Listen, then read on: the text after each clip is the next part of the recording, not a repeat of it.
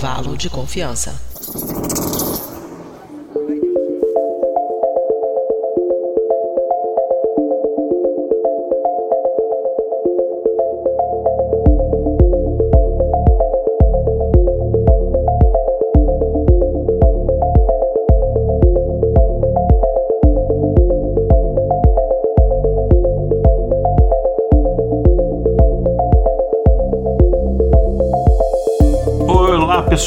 Aqui é Igor Alcântara. Estamos aqui para mais um especial de férias do nosso Resample. Nosso terceiro episódio do Resample desta temporada de férias. E hoje nós vamos falar do episódio 153. Como será um mundo dominado pela inteligência artificial? E esse foi um episódio que foi gravado no dia 17 de novembro de 2022. Então esse episódio ele tem aí mais de um ano também. Então, episódio anterior e esse episódio está falando de episódio de 2022. 2022 e já, sim, quase que no finalzinho da nossa temporada, nossa terceira temporada lá em 2022, né? E esse episódio é um episódio que a gente grava com uma convidada, então a gente trouxe para conversar com a gente aqui a Luna Soviet Lunox, enfim, a Luna. A, a Luna é lá do coletivo do pessoal da Soberana, enfim, é um coletivo comunista lá do Soberana, e eu apresentei o programa com a participação da Luna e a gente discutiu, ela, a Luna ela trabalha, pesquisa os assuntos relacionados à tecnologia inteligência artificial. Então a gente imaginou como seria uma sociedade onde a inteligência artificial fosse dominar essa sociedade, é, seja em questões de emprego, seja em questões das relações humanas e toda essa dinâmica da sociedade. Foi um episódio que a gente teve. É, eu digo que a pauta foi escrita por mim, mas não teve necessariamente uma pauta, teve tópicos e foi um bate-papo um pouco mais livre, baseado no que a gente estuda, pesquisa, nos artigos e livros que a gente leu, etc. E também na nossa opinião pessoal, baseado no, no, no que a gente estuda a respeito desse assunto. Um episódio muito legal, gostei bastante de fazer esse episódio. Ele teve uma audiência boa. Foi um episódio que teve, inclusive, uma boa participação dos ouvintes é, acompanhando ao vivo, né? Ele tá, assim, alguns dos nossos episódios mais ouvidos, ele tem ali mais de. Tem quase, no, no momento que eu tô gravando isso hoje, tem quase 57 mil ouvintes. Então, foi um episódio que, te, que foi, foi bem gostoso de fazer. Tô até devendo aqui a gente chamar a Luna para um outro episódio futuro ou outra pessoa da, da Soberana, se vocês curtiram, ok? Então, sem mais delongas, vamos então escutar aqui este episódio 153. O que é interessante falar aqui é que esse episódio ele foi feito aqui dias antes do lançamento do Chat GPT, ou mais ou menos simultâneo. Enfim, hoje se a gente fosse refazer este episódio, a gente teria que levar em considerações as evoluções que aconteceram nesse ano de 2023, muito grandes na, na questão dos, dos, novos modelos de artificial, dos modelos de linguagem grande, em tudo que isso aconteceu, as próprias mudanças recentes na OpenAI, que tem agora o seu braço comercial muito mais forte, né, em comparação que era antes, na demissão e desdemissão do Sam Altman, né, do CEO. Uh, ah, enfim, então fique aí com o nosso episódio 153, como será o mundo dominado pela inteligência artificial. É isso aí, gente. A gente já já volta de férias, mas a gente, na verdade, não estamos de férias, né? A gente está preparando a nossa própria próxima temporada. A gente está vindo com muitas surpresas muito bacanas é, para vocês aí. Então, fique aí com o episódio. Tchau, tchau.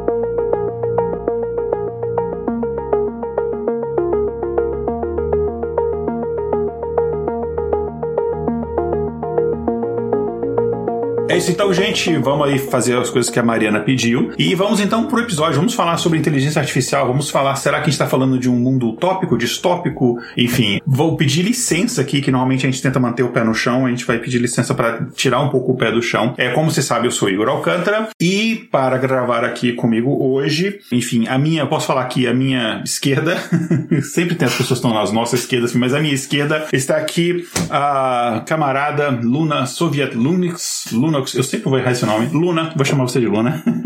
é tá direto lá da Soberana que veio aqui falar com a gente sobre, inclusive, a Luna tem vídeos muito bacanas sobre inteligência artificial e tem uns remixes muito legais também. A gente vai deixar os links depois, as indicações direto lá do, de todas as redes sociais e, e, e YouTube. Não sei se você tem é, tweets, etc. Enfim. Uh, enfim, vou deixar você se apresentar, vou parar de falar. Mas muito obrigado e bem-vinda. Obrigada por me receber aqui. Oi, meu nome é Luna, eu sou uma membro do coletivo Soberana TV, o que significa que eu sou marxista-leninista e eu sou uma pessoa que gosta muito de inteligência artificial. Eu, eu sou fissurada em inteligência artificial há muito tempo. Só que eu tô mais na parte de segurança de inteligência artificial. Segurança e ética, né? E, assim, já respondendo a pergunta de cara, né? Tipo, como é um mundo dominado por inteligência artificial? A resposta é clara, né? Assim, é, já está dominado, né? É só achar alguma coisa que não tenha IA. É praticamente impossível, né? É, é uma coisa que requer um desafio,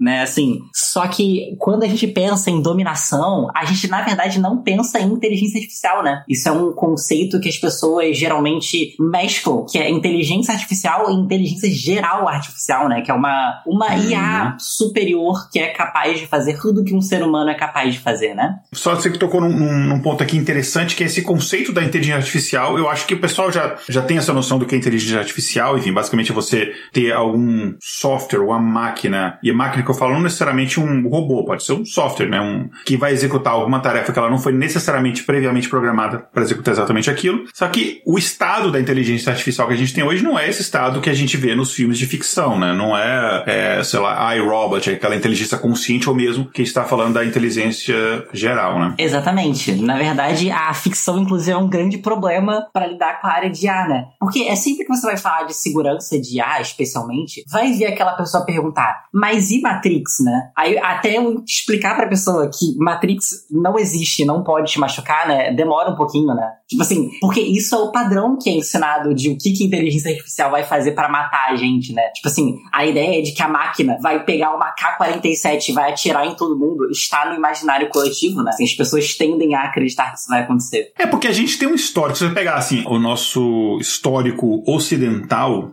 é, principalmente nosso histórico europeu, né, assim, para ser bem específico, toda vez que a gente teve acesso a uma outra civilização ou uma, uma outra cultura que seja diferente da nossa, que a gente conseguisse subjugar de alguma forma, a gente foi lá e fez isso. A maior atrocidade da história da humanidade é a escravidão e foi isso que foi feito. E sim, não, não houve nenhuma discussão séria, ética naquela época. Será, pô, será que é legal a gente é, escravizar outro ser humano? Não. Foi lá e fez pronto, dominou e, e dizimou e genocídios a comunidades indígenas, enfim. Então, o histórico desse pensamento, digamos assim, europeu é esse. Então, a gente parte do pressuposto que, se for. Eu não, eu não falo nem de inteligência artificial só, de qualquer outra coisa. Sei lá, os filmes de invasão alienígena, a maioria é o alienígena vai vir aqui, eles têm tecnologia superior, eles vão dominar e matar todo mundo. Porque é isso que a gente faria se a gente fosse um, sei lá, vamos supor que a gente chega em Marte e a gente descobre por algum motivo que tem outra civilização lá. É o que a gente vai fazer. Acho que hoje em dia é, teriam vozes que se levantariam contra, mas é o que a gente vai fazer é isso. Então o pessoal acha que se for a inteligência artificial, é o que ela vai fazer, é o natural. Será? Então, é, Sim, tem uma chance, tem uma chance, né? É que, é que aí a gente já tá falando de quando surgiu uma IGA, e eu acho que eu, eu posso responder com dados, olha que legal. Em 2016 fizeram um estudo com praticamente todos os pesquisadores de segurança de ar relevantes, né? E perguntaram para eles algumas coisas, na verdade, tipo, coisa pra caramba, é um negócio gigantesco, mas tipo assim, tem algumas perguntas que acho que podem ajudar a gente a entender melhor a nossa situação atual. Perguntaram para eles o risco de dar problema, né? Tipo assim, qual, qual que é a chance de realmente a gente se ferrar nessa brincadeira? E assim, vou dizer que foi um número pequeno, tá? Foi 5% dos pesquisadores que disseram que tem uma chance de ter extinção da humanidade. O que, o que assim, 5% de ter chance da gente ser exterminado como uma espécie é bastante coisa, né? Tipo assim, não, não é pouca coisa, porque, tipo assim, quando a gente vai pensar, um risco menor é praticamente admitido como ok se a gente for pensar nessa escala. Porque assim, beleza, extinção tá longe, mas vai acontecer muito provavelmente, algum, vão acontecer muito provavelmente algumas coisas, provavelmente não vão ser tão legais, sabe? Tipo assim, os 5% que falam que vai vai destruir a humanidade podem não estar corretos. Mas, tipo assim, 80% dos pesquisadores concordaram que existe um problema muito importante a ser resolvido na questão do alinhamento ou estamos ferrados, né? Então, assim, tem uma chance dela decidir se voltar contra a gente. Não, não é impossível que isso aconteça. Na verdade, existem milhares de motivos e, e engraçado, porque a gente tende a pensar que ela vai ver que o ser humano é o problema do planeta e que não sei o que, que ela vai inventar uma puta justificativa para matar a gente. Só que que ela não precisa disso, tá? Tipo assim, é porque a gente sente a necessidade de ter uma justificativa para decidir, sei lá, matar alguém, sabe? Só que quem disse que ela precisa, sabe? Tipo assim, isso nada está forçando a máquina a sentar lá e ter uma, um código, um compasso de ética que ela tenha que seguir. Se ela achar que for, é, é aquela parada, né? Tipo assim, ela não tem nada contra você pessoalmente. Você é uma pessoa legal e ela gosta de você. Só que você é uhum. feito de carbono. E carbono é útil para tanta coisa, tá ligado? Tipo assim, é, que não seja ser você. Então, tem tanto motivo que pode fazer ela matar a gente que é meio bizarro. É, e daí a gente pode. Eu acho que dá pra, eh, dá pra levantar uma questão que é o seguinte: qual que seria o propósito que essa inteligência artificial geral ela colocaria para si própria? Porque, assim, se a proposta que ela colocar for, por exemplo, se ela se colocar, eu preciso proteger os recursos naturais e o planeta, não sei o quê, não necessariamente ela precisa acabar com a espécie humana. Porque existem formas Sim. da gente viver de forma sustentável nesse planeta. O que tá ferrando com o planeta, está destruindo o único lugar que a gente tem para viver e está destruindo a nossa possibilidade de existir como espécie é o capitalismo, sendo bem sinceramente, que essa, enfim, todas as questões envolvidas em relação a isso. Quando falam assim, pô, Stalin, aquele papo, né? Stalin matou não sei quantos, eu falei, cara, os capitalistas estão matando o planeta, tipo, é outro nível de, de parada. Mas enfim, se esse for um propósito da inteligência artificial, pode ser que ela ache que, ok, a, sei lá, a população humana está muito grande, assim como a gente não pode partir de pressupostos humanos para julgar como é que ela vai agir, porque a gente tem que partir de algum lugar, senão a gente não consegue debater o assunto, mas não necessariamente ela vai ter um sentimento, por exemplo, de empatia com a gente, ou não necessariamente. Como, sei lá, como espécie, o ser humano, você não tem um, um, sentimento de empatia, sei lá, com um inseto, por exemplo. Ah, o inseto tá te incomodando, você vai lá e você dá um tapa nele e você mata aquele inseto. E resolvido, né? E resolvido o problema. Pode ser que ela encare a gente dessa forma, pode ser que não. Não sei se ela vai ter essa, essa, esse olhar pra gente como, ah, os meus criadores. Até porque eu acho que uma inteligência artificial dessa avançada não vai ser nem criação humana. para mim, vai ser criação de uma outra inteligência artificial. Sim, muito provavelmente. Enfim, mas isso já é uma outra, outra viagem, é. Na verdade, não, tá bem interligado. É porque, tipo assim, é, existem três estados da IA, né? Tem a inteligência artificial normal, que é a que a gente tem hoje em dia. Tem a inteligência geral artificial, que é uma inteligência que consegue exceder os seres humanos em qualquer atividade que a gente consiga fazer, mas ainda não é considerada, digamos assim, super-humana, sabe? Tipo assim, ela ainda tem muita proximidade com a gente. E essa inteligência geral, ela tem a capacidade de se auto-melhorar. E ela vai fazer o caminho para chegar na inteligência superior artificial. E aí, aí é o que você chamaria de Skynet ou qualquer coisa assim, né? Tipo, não necessariamente no formato da Skynet, mas com capacidade de ser. É, e essa daí é uma. Talvez eu esteja atropelando um pouco a, a, conversa, mas quando a gente chegar num nível de inteligência artificial que ela ultrapasse, e não precisa ser muito não, se ela ultrapassar a gente 0,1%, é impossível controlar. É impossível controlar. É, é, tem, tem, uma, tem uma certa linha que fica meio complicado mesmo. Mas aí eu uhum. volto pra lógica que você mesmo falou. O único problema que tá destruindo nosso planeta é o capitalismo, né? São os bilionários. E quando a gente pensa por essa lógica, a gente tava pensando qual que vai ser o objetivo da máquina e tal. E na minha cabeça é muito claro que bilionários vão colocar como objetivo da máquina o lucro, né? A lógica de lucro. E a lógica de lucro dentro de uma inteligência geral artificial é a coisa mais perigosa que você pode colocar dentro de uma máquina. Porque o lucro pelo lucro, é a gente chega no ponto em que a máquina, tipo, facilmente trocaria você por mais um de alguma coisa arbitrária que seja o objetivo dela, entende? Assim, qualquer coisa que ela queira. É lucro pelo lucro, ela, ela restitui a escravidão. Por que eu vou pagar esse trabalhador? É. Pelo lucro, ela, ela faz o que ela quiser. Exato. Sabe o que ela pode fazer? Ela pode, tipo assim, acabar com a humanidade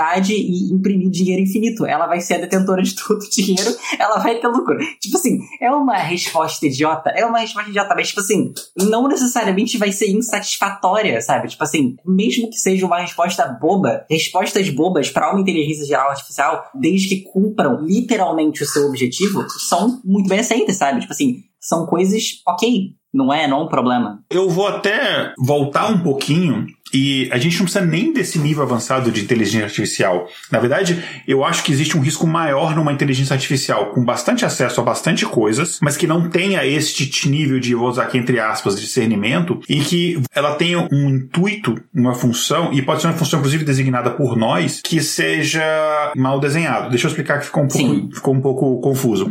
Basicamente é o seguinte, digamos que eu tenho uma inteligência artificial, eu vou extrapolar aqui, uma coisa que a gente sabe que não vai acontecer, porque ninguém seria estúpido de fazer uma coisa dessa. Mas digamos que eu tenho inteligência artificial artificial, o governo americano criou uma inteligência artificial muito avançada, não ainda consciente e muito antes consciente, nem ainda uma inteligência geral, mas uma inteligência que ela tenha, consiga fazer muitas coisas, seja muito avançada, enfim, bacana. E daí ela tenha bastante acesso. E aí eles queiram, por exemplo, sei lá, eles, digamos que por algum motivo eles têm alguma intenção positiva e eles falam o seguinte, cara, eu vou fazer uma inteligência artificial e eu quero, com essa inteligência artificial, por exemplo, garantir a paz mundial ou fazer alguma coisa, e por algum motivo essa inteligência artificial decida. Eu acho que provocar uma guerra nuclear vai ser uma forma de atingir esse objetivo. E por algum motivo, sei lá, os caras atualizaram o sistema das, da, de lançamentos nucleares e colocaram essa merda na internet. Aí, cara, ferrou. Sim. É, ou, ou, você pode quebrar o mercado financeiro e você pode gerar é, perdas de emprego, você pode fazer outras coisas que não necessariamente exigem uma inteligência muito consciente e perversa do nosso ponto de vista.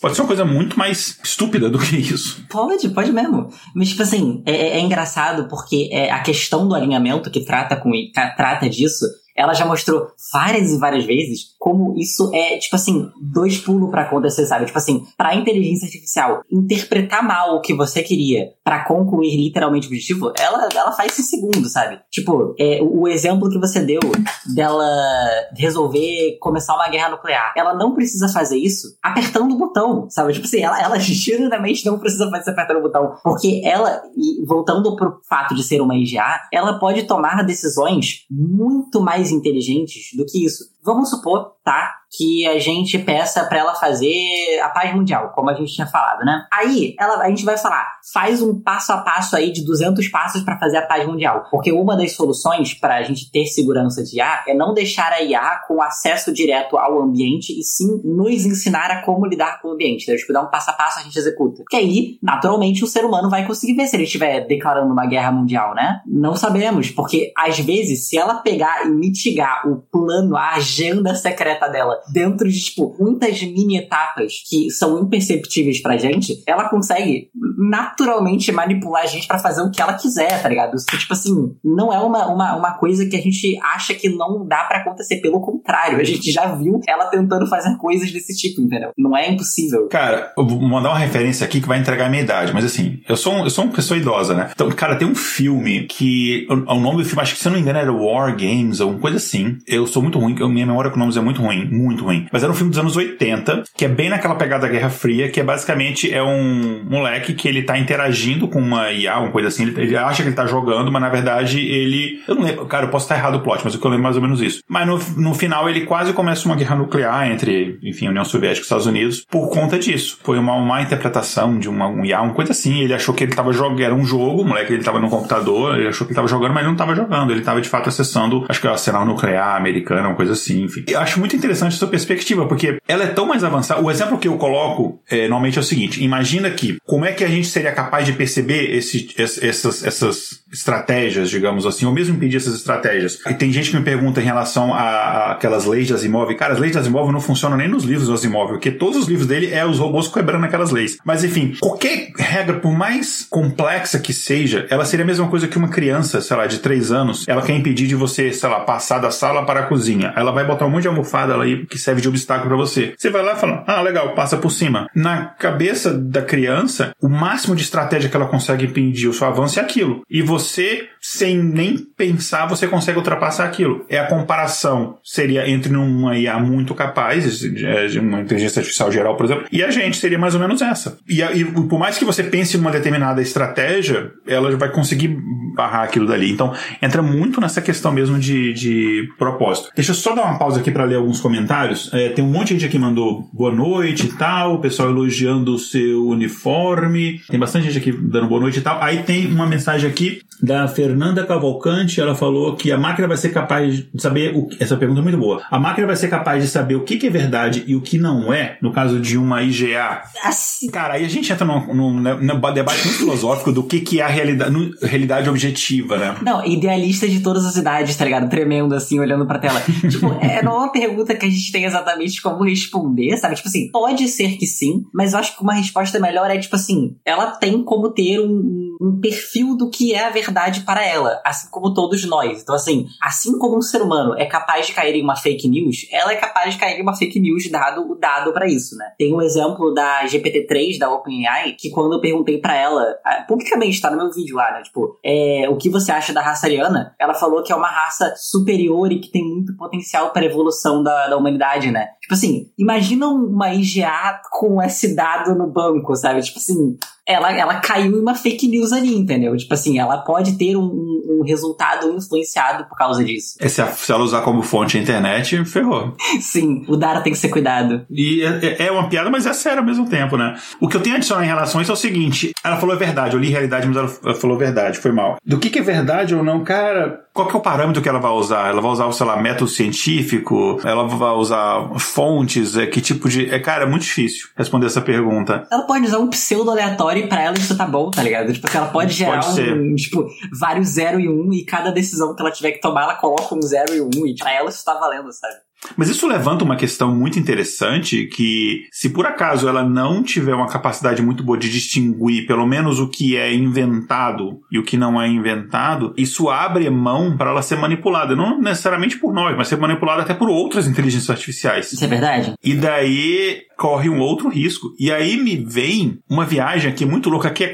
assim, gente, a gente vai pedir licença para ser bastante idealista e etc. A gente vai viajar muito, assim. Esse é um episódio, digamos assim, de especulação bastante. Mas aí me levanta até nisso, né? Aí já tô indo para um outro ponto além, de uma inteligência artificial já que tem um certo nível de consciência. Será que elas teriam, sei lá, uh, alinhamento político? Será que ela teria, elas teriam todas. Porque a gente pensa muito assim, todas elas teriam essa coisa muito lógico-matemática, que todas pensariam da mesma forma, teriam o mesmo propósito. Teriam... Será? Cara, eu imagino que por uma. Tipo, se fosse uma IGA, uma IGA, a gente não vai criar duas IGAs. É porque, tipo assim, é uma coisa que a gente só vai criar uma vez é literalmente a última invenção da humanidade. Não, não tem mais nada para pesquisar depois disso, porque literalmente cada uma das coisas que a gente quiser pesquisar já vão ser pesquisadas. Tipo, é literalmente o fim do CIV, né? Que você tem a Future Tech para pesquisar para sempre. Você fica preso ali clicando para pesquisar a tecnologia do futuro e fica ali, sabe? Não tem muito para onde fugir. Porque, tipo, quando a gente criar uma IGA, a gente não vai ter como parar ela. Então, tipo, os planos de uma IGA, quando colocados em ação, a gente vai saber se deu merda em menos de 5 minutos, entendeu? Tipo, não vai ter tempo tempo pra gente criar uma segunda, pra elas virarem amigas. Entende? Tipo assim, se uhum. alguém for criar uma segunda IGA, provavelmente será a própria. Entendeu? Tipo, então. Sim. É, eu, eu acredito que ela fosse fazer alguma coisa que tivesse alinhada com ela, ou o que faria muito sentido é talvez fazer um, tipo, um core gigante para ela poder acessar. para ser tipo um computador para ela, sabe? Tipo assim, uhum. faria sentido. Tipo, uma ferramenta para ela poder utilizar. Eu sinto que isso seria um plano de desenvolvimento bom para ela tipo assim, pegar mais hardware, pegar mais coisas, assim. Parece fazer é. sentido. Até porque a gente tem que pensar, assim, que ela não seria necessariamente, quando a gente pensa num, ela não seria, ela não estaria contida num determinado, é, sei lá, computador, máquina, ela não seria um ser, entre aspas, corpóreo, né? Exato. Ela pode estar, tipo, na nuvem aí, né? Enfim, até, até a distinção de indivíduo seria muito difícil de definir, né? O que, que seria isso, né? É qual IGA que eu tô conversando com, né? Tipo assim, é. não tem muito isso. Será que todas são uma só? Será que são diferentes? É, é até difícil para nossa perspectiva analisar isso. Antes de continuar, deixa eu só ler mais um comentário aqui. Tem um, um comentário do Guilherme Yuki. Ele falou: Eu já lido com um problema parecido aplicando algoritmo genético para otimizar desempenho de habitações. E se programar errado, elas tiram as janelas dos ambientes. Ah, isso que a gente tava falando antes, né? Que se você programar errado, cara. É, é, é então, tem umas, tem umas paradas. Tem, a gente já falou em vários vários episódios aqui de paradas é, absurdas assim, que aconteceram, de pessoas serem demitidas e não saberem nem por quê, porque uma rede neural fez alguma análise de desempenho e aí decidiu que ia demitir determinada pessoa. E sem contar que isso é ilegal, né? Você demitir uma pessoa sem a pessoa nem ter uma explicação por que, que ela foi demitida. E você pode gerar vários problemas desse tipo de coisa. Cara, o que a gente você tem a quantidade de inteligência artificial aqui, e a gente tá falando de inteligência artificial hoje, não tá nem falando de inteligência artificial assim mais avançada, que tem. É, eu não vou falar que a inteligência, que a inteligência artificial é racista, mas ela faz atos racistas. Ela não é racista porque ela não tem essa, essa consciência. Mas ela, é. ela, ela, para treinar, para saber como ela vai atuar, ela usar dados, sei lá, por exemplo, de crimes da polícia, que é racista pra cacete. Então ela acaba desenvolvendo esse mesmo tipo de. de ela acaba reproduzindo esse racismo estrutural, porque os dados já estão contaminados. Então, é, a polícia de Detroit, por exemplo, não é à toa que o Robocop é de lá, enfim. Polícia de Detroit, por exemplo, isso não tem muitos anos, 5, 6 anos, sei lá, os caras viram que eles, a inteligência artificial estava recomendando é, rondas em determinados bairros, estava recomendando várias coisas, e ela se viu que o viés absurdamente racista. Por quê? Porque é os dados que estavam na própria polícia. Então tem esse tipo de, de problema também. É, deixa eu só ler só mais um comentário aqui. Eu vou ler todos, a gente vai ler todos os comentários, gente. É só e também dando andamento ao assunto, mais um aqui. Ah, eu falei do filme War Games, o Vitor Augusto da Silva falou que é o, o nome do filme é War Games mesmo e que é com Matthew Broderick. Olha, cara, eu não lembrava disso. Esse filme eu, eu vi há muitos anos. Que interessante, dá até vontade de ver de novo, nem sei onde é que tem esse. Agora, vamos lá. Você acha que uma inteligência artificial consciente, e aí eu tô falando assim, a gente teve até um episódio bem recente, tá lá, duas semanas, três semanas, sobre consciência artificial, que eu falo minha opinião lá, mas você acha que uma inteligência artificial consciente é algo possível com o que a gente conhece hoje? Eu imaginei que essa pergunta fosse sair. Assim, eu vou muito pela linha de que isso não importa, porque, tipo assim, independente de se ela tá consciente ou não, ela continua com a capacidade de causar a extinção da humanidade, que é o que, é, é o que pega mais para mim, sabe? Tipo assim, se ela acha que ela está viva ou não, não é o ponto, mas é, tipo assim, a, a minha, a minha resposta, ela vai ser importada de um cara. Você lembra daquele cara, há um tempo atrás, você deve ter visto esse caso, de um cara que ele chegou e ele falou que a IA da Google estava viva, a Lambda. Uhum. Então, eu não sei se você chegou a ler as matérias que falavam sobre, sobre o que esse cara estava dizendo, eu cheguei a lê-las em live. E é muito engraçado, porque um pouco antes desse caso acontecer, na verdade, um bom tempo antes, uma mulher negra que era a co-líder do grupo de ética de IA da Google, é, ela foi demitida e ela, tipo assim, tinha feito um, um, artigo, né, falando sobre os problemas de modelos de linguagem grande e tentar imitar seres humanos e sobre como isso vai causar uma falsa sensação de que o, o negócio tá vivo, né? Ela, ela fez literalmente um artigo, tipo, descascando porque isso seria um problema. E, recentemente, o cara provou. Ele foi a público e falou, eu acho que ela tá viva, né? Ignorando o fato de que nenhuma santa pessoa concorda com ele, exceto ele, eu tenho uma, uma leve crítica a como essa notícia foi retratada. Porque se você for ler a parada, o jornal tava falando mesmo, né? Ele mesmo fala, ele fala com todas as letras. Eu não tô nem aí se você acha que ela tá viva ou não, esse não é meu ponto. Porque o ponto dele é que ele tava há uns quatro anos falando pra Google que, independente de se ela tá viva ou não, quem tem que tomar a decisão de se ela tá viva não é um grupo de cinco programadores brancos, entendeu? A ideia dele é que precisava-se de um grupo mais diverso para trabalhar nisso, que não fosse programadores. Porque, tipo assim, não é por mal, mas isso não tá na área de programação, tá ligado? Tipo assim, termos técnicos, ok, mas tipo assim, você decidiu que a consciência não é para você tacar na mão de um programador. E ele tá certo. Só que aí a Google fez o que ela sempre faz, né? Como eu falei, aquela a, a garota, a, o nome dela é, eu até notei, Timothy Gebru, ela foi demitida. Assim como todas as outras pessoas que ousam falar alguma coisa sobre como tem problemas de ética e segurança de IA em grandes empresas,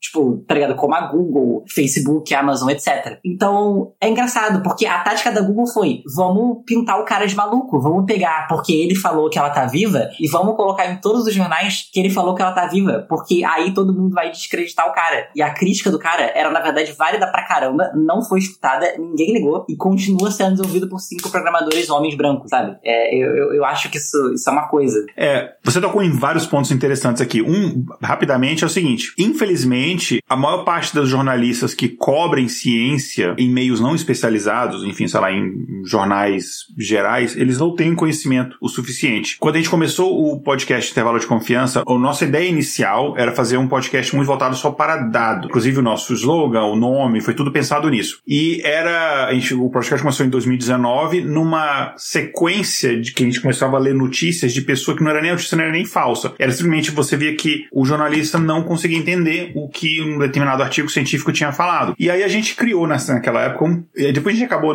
não dando continuidade a isso, porque dava muito trabalho a gente produzir esse conteúdo, mas a gente tinha um quadro no programa, no final do programa, que chamava. Era o prêmio Desvio Padrão, que era um prêmio entre aspas. Era um prêmio, na verdade, a gente estava zoando uma pessoa, que era basicamente assim: alguém que tinha, tipo, pisado na bola em relação à interpretação de dados ou alguma coisa do gênero. E muitas vezes era assim. Eu lembro que o primeiro episódio nosso, episódio número zero, a gente começou o episódio do zero, não do um, vai entender. O nosso episódio zero, a gente falou de uma reportagem que estava falando assim: pessoas desorganizadas são mais inteligentes. Aí eu fiz o que nenhum jornalista fez, que foi ir no artigo e ler o artigo. Aí, pô, aí a gente. Aí nisso a gente vai explicando um pouco de, de método científico e tal. Enfim, aí o podcast nasceu muito disso. E eu percebi que, infelizmente, e aí não é um problema do jornalista, é um problema do, da sociedade em geral. A gente não entende como é, como a gente consegue ler, interpretar é, dados, ou mesmo gráfico, né? Eu acho, por exemplo, é muito bacana a minha, minha filha que ela tá na segunda série e ela tá aprendendo a ler gráfico. Tem na aula de matemática, aprendi a ler gráfico. Tem lá gráfico barra e não sei o que, como é que você lê, interpreta gráfico, não sei o que. Eu falei, pô, bacana. Eu, por exemplo, não tive isso quando eu estudei. Então, são, são coisas, são coisas interessantes. Mas agora, voltando em relação a essa questão da inteligência artificial, de ética e tal, uma coisa que a gente já,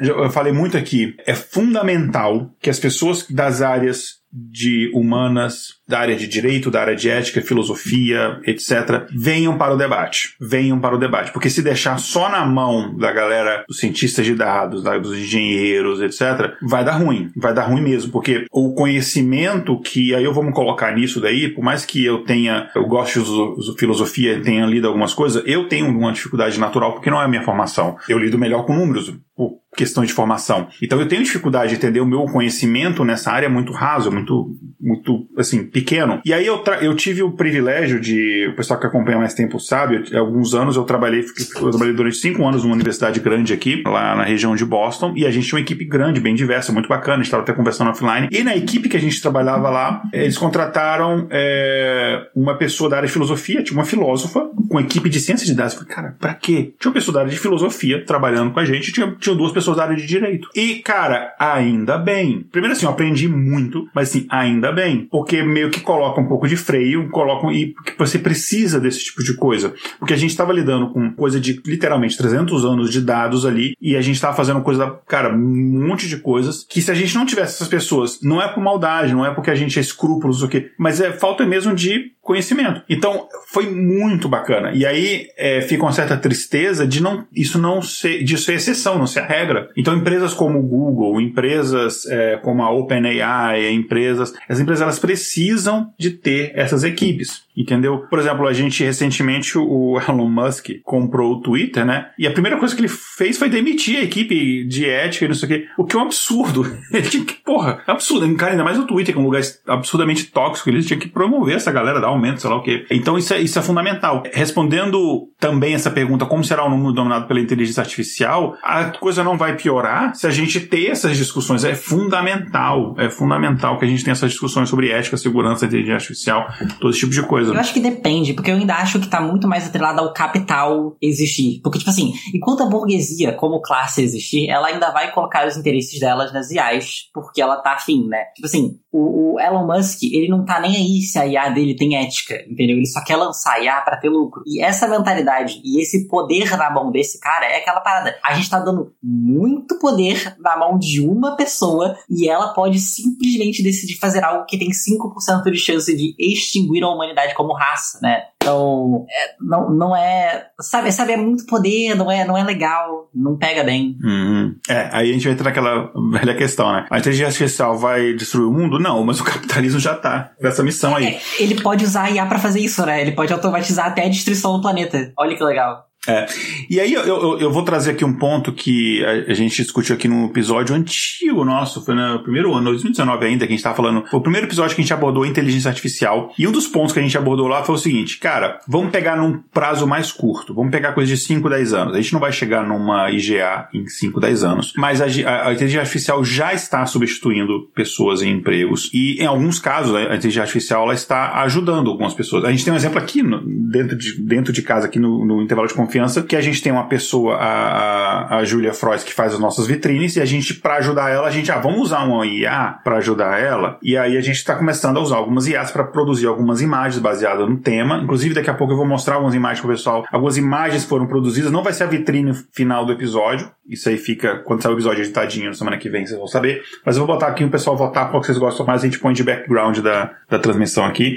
Mas enfim, e uma coisa que a gente discutiu é o seguinte, cara, vários empregos estão sendo ou otimizados ou mesmo substituídos completamente por inteligências artificiais. E daí a gente tem meio que uma encruzilhada. Você tem duas possibilidades. Uma possibilidade muito legal é, cara, isso pode ser fantástico, porque a minha, a minha visão é o seguinte, a riqueza, ela vai continuar sendo gerada, produtos vão continuar sendo produzidos, a riqueza em si, os bens e etc, enfim, elas vão continuar sendo produzidas, seja por um ser humano, seja por inteligência artificial. Então, você pensar que essa riqueza ela pode ser redistribuída e você pode, em vez de você ter que fazer uma jornada de 40 horas semanais ou, ou mais para muitas pessoas, cara, você pode fazer metade desse tempo. É, você pode eliminar trabalhos que são degradantes. Você pode melhorar muito a condição de vida do ser humano. E você tem outro caminho que você pode gerar desemprego, você pode gerar, enfim, níveis de, de, de 1929, esse tipo de coisa. O que que tá, qual que é a chave que tá, pode ir para um lado ou para o outro? É, é, o capitalismo, é isso? O capitalismo, claro que essa riqueza não vai ser redistribuída de volta para as pessoas. Óbvio que não vai.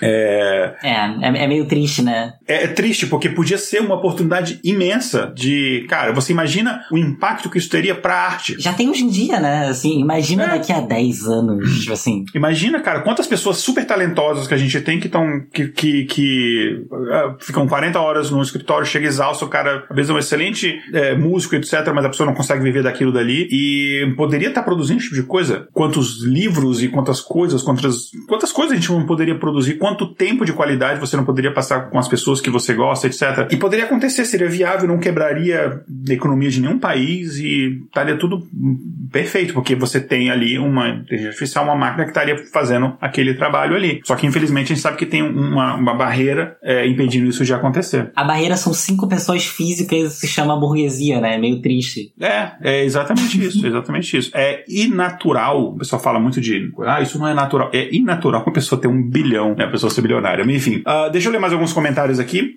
o pessoal não achar que a gente está esquecendo deles. É, tem um comentário aqui, um outro comentário do Guilherme Yuki. A IGA precisa é, de subconsciente. Acho que ele dizer assim, para você ter, é uma pergunta muito boa. Para você ter uma IGA, ela precisa necessariamente ser consciente? Não, ela só precisa exceder o ser humano em todas as habilidades que ele tem. Então, assim, dada uma função, é aquela parada, se eu jogar um graveto em você, você pode não saber o que, que, eu, o que eu quero de primeira, mas você vai entender o que você tem que fazer com isso eventualmente, por dedução. Ela só precisa ter esse mesmo processo de dedução com qualquer coisa que for jogada a ela, seja um graveto, seja uma ogiva nuclear, etc. Entendeu? Tipo assim, qualquer habilidade. E isso não tá tão distante, tá? A gente, a gente pensa que isso não vai acontecer tão cedo, só que lembra aquele mesmo estudo que eu falei para você é, de 2016? Então, uma das perguntas foi quando que isso vai rolar, né? Quando que ela vai, quando que a inteligência artificial vai exceder os seres humanos em qualquer habilidade, qualquer emprego, né? E a resposta, tem duas respostas. Primeira é que ninguém concordou, não teve uma santa pessoa no artigo inteiro que conseguiu falar a mesma resposta para essa pergunta. Isso para mim é incrível para mostrar o como a gente não tem a menor noção exata de quando isso vai rolar. Mas é, deram, em 2016, 45 anos. Então temos 39 anos para isso acontecer. Porém, eu, eu vou provar que o dado tá errado. E pode ser muito mais cedo do que a gente imagina. Esse mesmo documento falou que a inteligência artificial que a gente tem hoje em dia ia demorar 12 anos para conseguir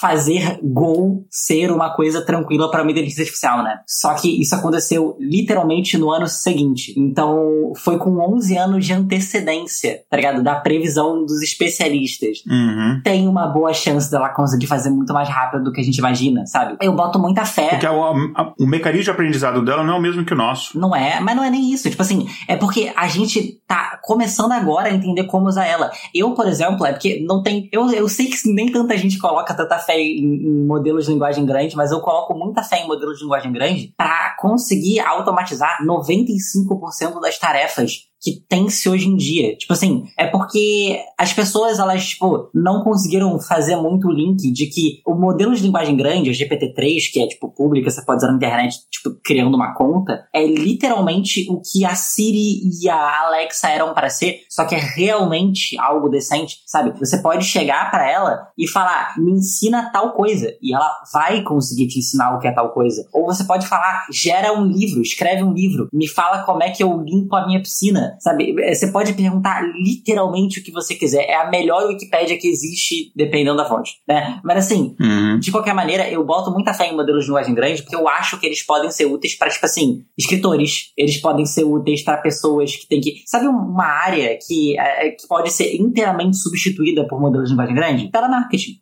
Você não consegue distinguir. Porque você vai pensar, mas eu vou saber que é uma máquina. Você não vai saber que é uma máquina. Eu posso te garantir que você não vai, tipo, ter a menor diferenciação entre um robô e, e uma pessoa de verdade, sabe? O próprio Blake Lamoine, o cara que falou que a IA tava viva. Não é à toa, sabe? Tipo assim, é, modelos de linguagem grande têm uma capacidade gigantesca de enganar a gente para parecer um ser humano. Então, qualquer habilidade que queira falar com alguém, a IA consegue fazer. É.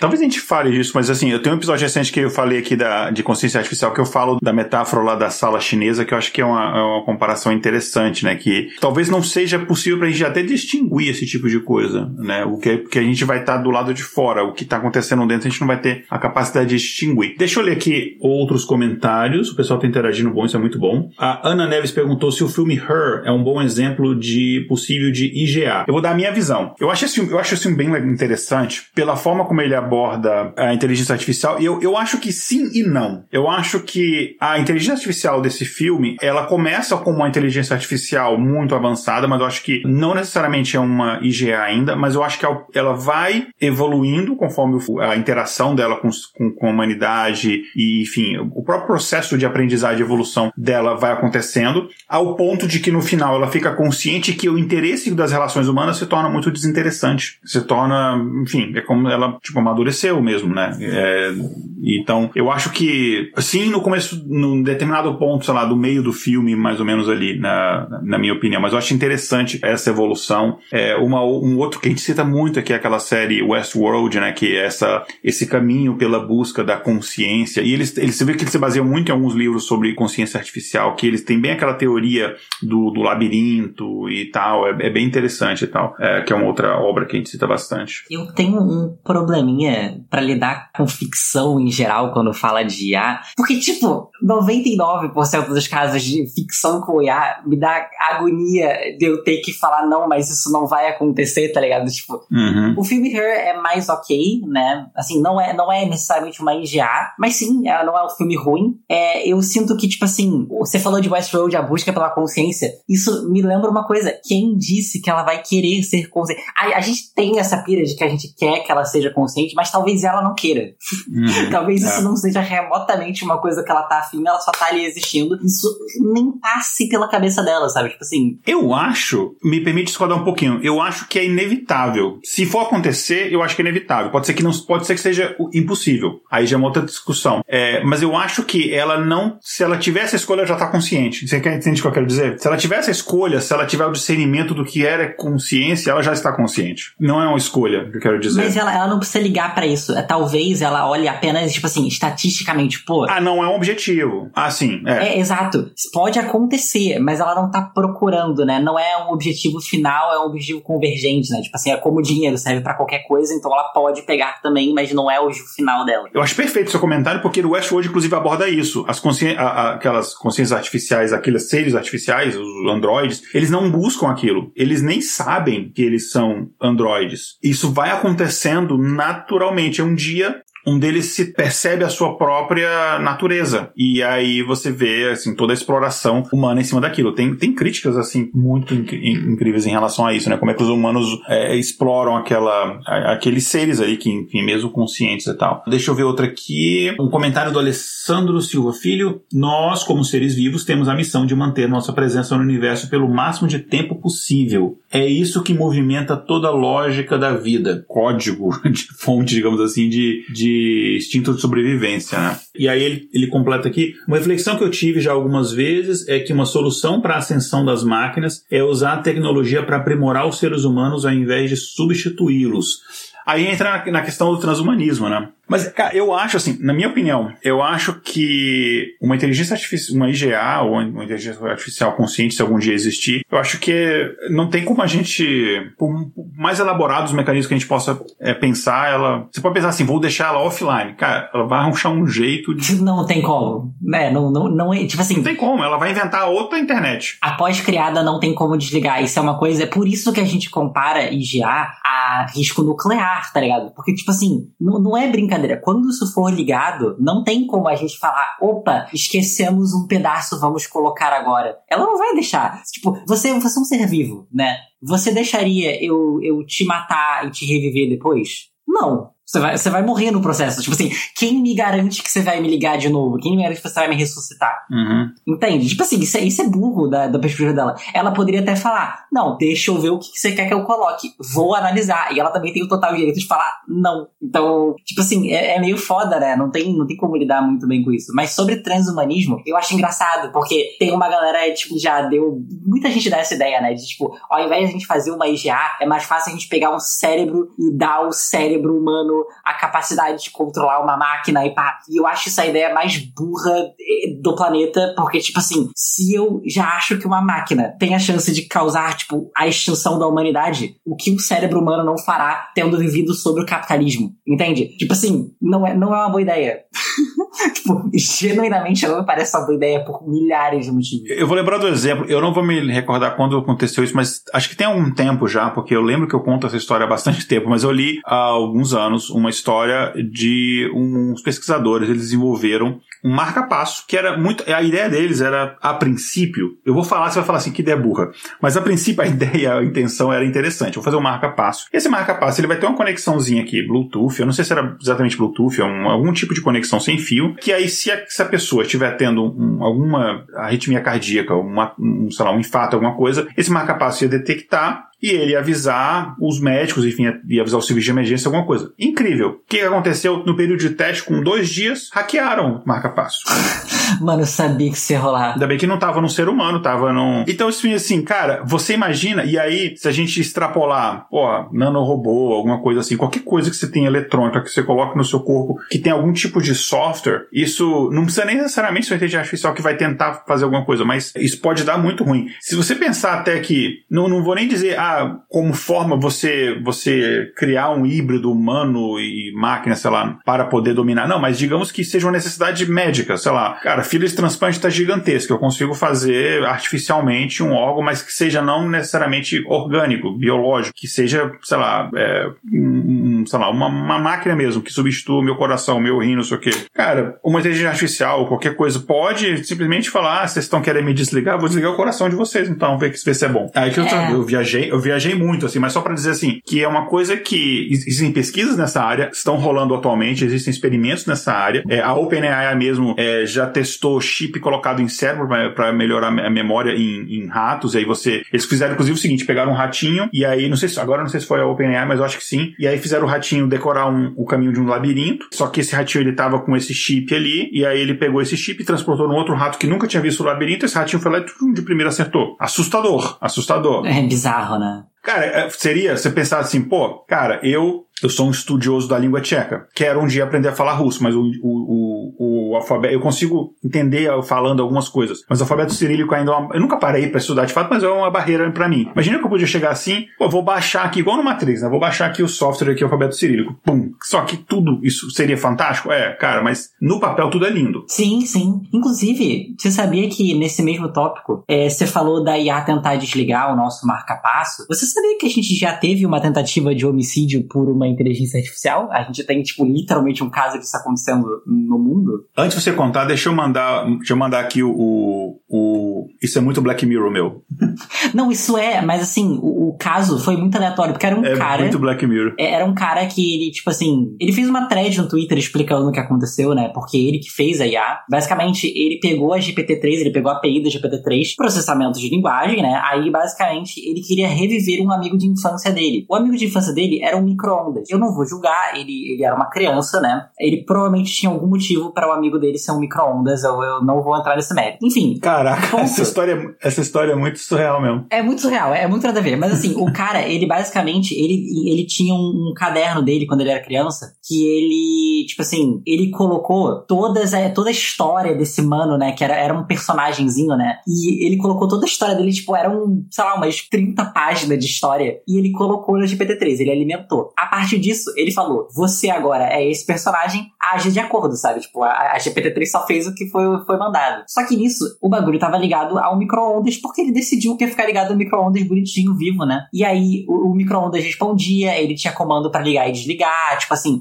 além das funcionalidades, tipo, de falar com o cara, né? Ele também conseguia controlar o aparelho. E assim, o robô era um pouco agressivo com ele muitas das vezes. Isso é definitivamente culpa dele, tá? Porque um fato que é muito importante que ele só revela pra metade é que o personagem dele era um sobrevivente da Primeira Guerra Mundial e o texto de, de alimentação inclui vários traumas de guerra que a IA supostamente teria passado. Então, tipo, ele agir de maneira agressiva com o seu dono não é surpreendente. Tipo, é. Porra, olha, olha o que ele colocou ali, tá ligado? Aí, um belo dia, a, o micro-ondas chegou para ele, né? Depois de várias, várias microagressões de falar você é um otário, etc. O micro-ondas chegou e falou: Eu tenho um pedido para te fazer. Aí ele falou: Manda, né? E ele falou: Eu quero que você entre em mim. Aí o cara ficou meio tipo, ok. Aí ele abriu a porta e fechou. Adivinha o que, que o micro-ondas fez? Ligou. Ele ligou.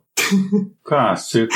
Foi uma tentativa de homicídio. Tipo, óbvio, o cara não entrou, não funcionou. Mas a máquina já tentou matar a gente, tá aí. É literalmente um caso. Tipo, se a pessoa. É claro que a pessoa não ia fazer isso. Mas se a pessoa tivesse a brilhante ideia de obedecer a máquina, olha a merda que ia ter dado, né? Caramba. Aí, detalhe que o cara, ele continua vivo, né? Aí ele pergunta: por que, que você fez isso? E a máquina, ela, tipo, usou o tratamento de silêncio, tá ligado? Ela não respondeu, ela ficou quieta. Não vou mais dialogar com você, sabe? Caramba. Um comentário aqui do. Eu vou ler os comentários anteriores, gente, mas só porque tem a ver com o contexto agora aqui. O cabelo de algodão doce falou: Não julga esse cara. Na minha infância eu tratava uma folha de goiabeira como meu irmão. Válido, válido. Muito bom. É, cara, essas, eu nunca tinha escutado essa história. É, é, cara, é bem interessante. Depois eu vou ler, eu vou ler melhor sobre essa história. Uh, tem uma pergunta da mesma pessoa que anterior, do cabelo de algodão doce: Como é que a inteligência artificial aprende? Depende do tipo de inteligência artificial, mas a maioria ela aprende é, baseado em dados históricos que você fornece. É o que a gente chama assim de machine learning, que é o que a gente tem, sei lá, 90% que a gente tem hoje em dia de inteligência artificial é isso. Então, digamos que você quer um, sei lá, eu quero usar uma inteligência artificial para poder fazer reconhecimento de imagem. Então você dá um monte de imagem para ela, você vai rotular essas imagens. Digamos, eu vou pegar um projeto que eu fiz, por exemplo, no começo da pandemia de Covid. Eu peguei lá 3 mil e poucas radiografias, e aí essas radiografias a gente colocou o, o rótulozinho, ó, esse aqui é saudável, pneumonia viral, pneumonia bacteriana, Covid, etc. E aí fizemos, botou lá, e aí a gente mandou para uma rede neural ler aquilo dali, aí ela ia aprender as regras e as, as, associações que a gente não precisou informar, não precisa falar, por exemplo, ah,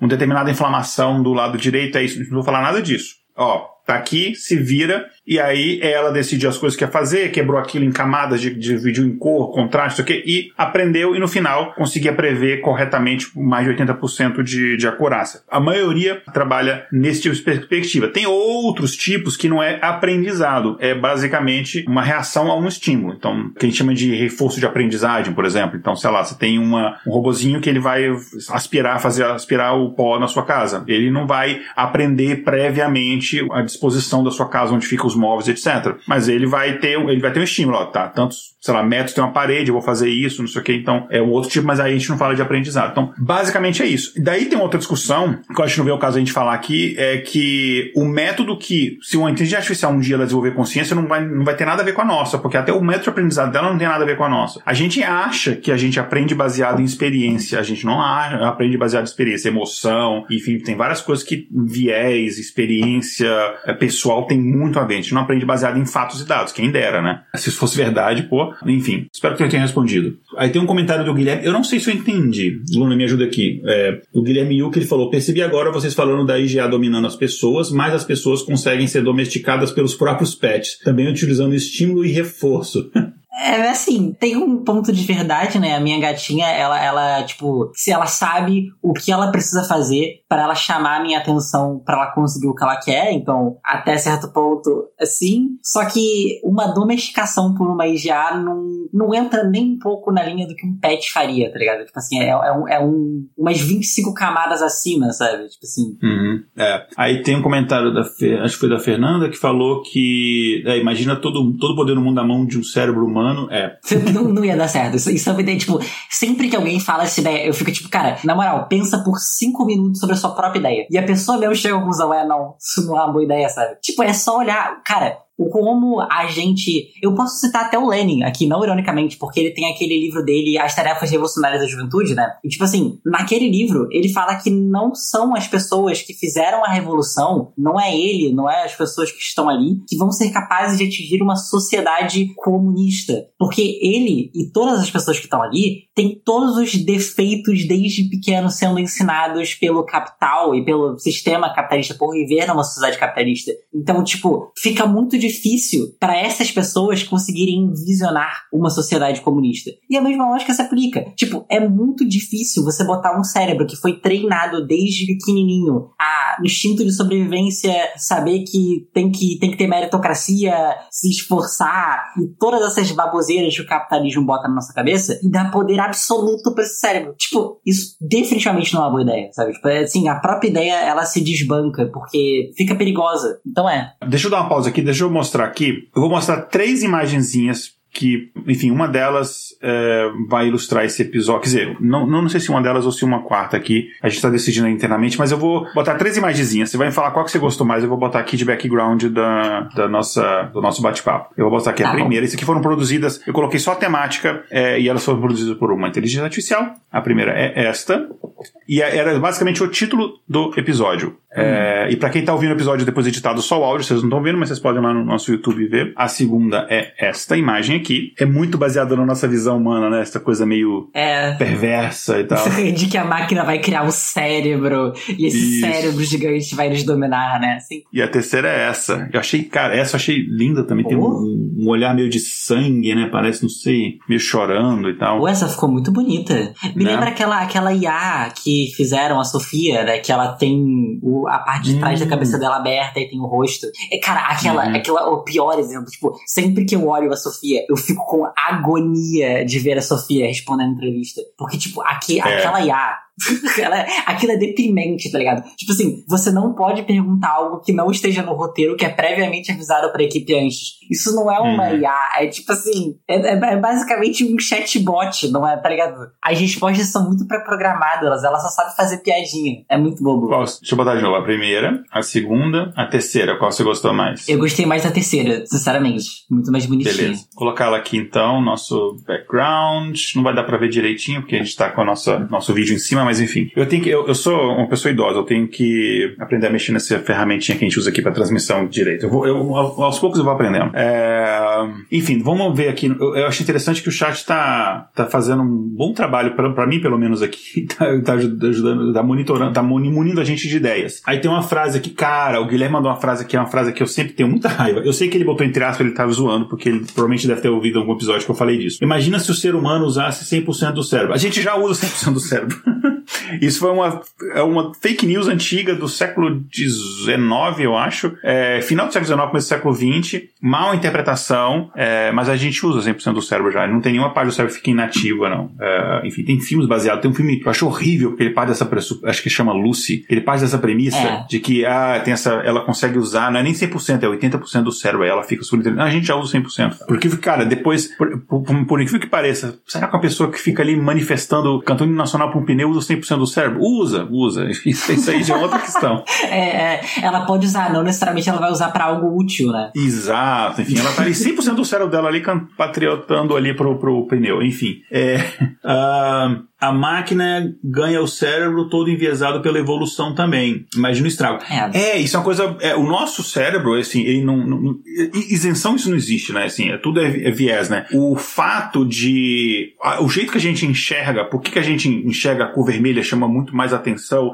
do que, é, é, sei lá, a cor azul, por exemplo. Porque o nosso cérebro, sei lá, na nossa retina, células lá que identificam cor, mais de 60% é cor vermelha. Por que, que é isso? Porque isso é a evolução que fez nosso cérebro ser assim, nosso olho ser assim, porque vermelho na natureza é sangue, é uma coisa que precisa mais atenção do que simplesmente uma coisa azul bonitinha. Na verdade, até no nosso YouTube a gente fez, eu fiz um vídeo um tempo atrás que eu falava da história da cor azul, que é bem interessante, que a gente nem chegava azul é, há alguns poucos séculos atrás, sei lá, a gente nem chegava a cor azul. Pega livro antigo lá, os caras falavam do céu como se fosse verde, ou branco, ou preto, enfim. Então tudo tem um viés, né? Muitas vezes roxo. É, a nossa, assim, não existe realidade objetiva, né? Assim, quer dizer, existe uma visão filosófica que acha que não tem realidade objetiva, não tem como, quer dizer, pode até existir, mas a gente não consegue perceber essa realidade, porque tudo, você tem o, o, o seu viés cultural e tudo. Tem um estudo interessante falando da cor azul que, por exemplo, pessoas falantes de algumas línguas eslavas, como o russo, por exemplo, eles conseguem perceber mais nuances de cor azul do que pessoas, sei lá, falam português, inglês, alemão, porque tem mais palavras para identificar a cor azul. Então, você tem mais formas Sim, de... Sim, tem duas, né? Tem...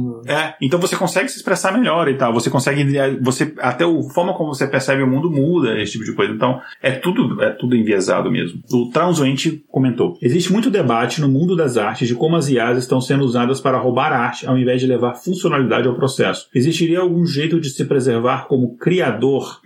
Tem como. Eu, eu, eu, acredito que tenha como. É uhum. porque eu acho que o problema tá muito em como a gente estrutura inteligência artificial pra arte hoje em dia. Porque eu vou dar o exemplo da Aiva, que é uma pra música, porque eu mexo mais com ela do que com as outras viais, porque, tipo assim, eu não faço muita arte, né? Eu faço mais música em si. E a Aiva, quando você vai usar, lá tá dizendo que todas as criações da Aiva são de direito autoral da Aiva. E isso é uma escolha burra, porque a Aiva, ela não tem que ser vista como a criadora de uma música, mas sim como uma ferramenta para ajudar criadores de música. Então, nada que a Aiva faça pode ter, deveria ter copyright, entende? Deveria ser copyright da pessoa que está utilizando a ferramenta para gerar aquela música. Porque o trabalho de escolher de qual vai ser a inspiração, qual vai ser o tema e todos os inputs ainda é do ser humano. Então, o trabalho tem que ser, atribuído ao ser humano. Um outro problema, isso, isso é mais pra arte de, tipo, foto em si, né? É, é que muitas dessas IAs, elas têm como repositório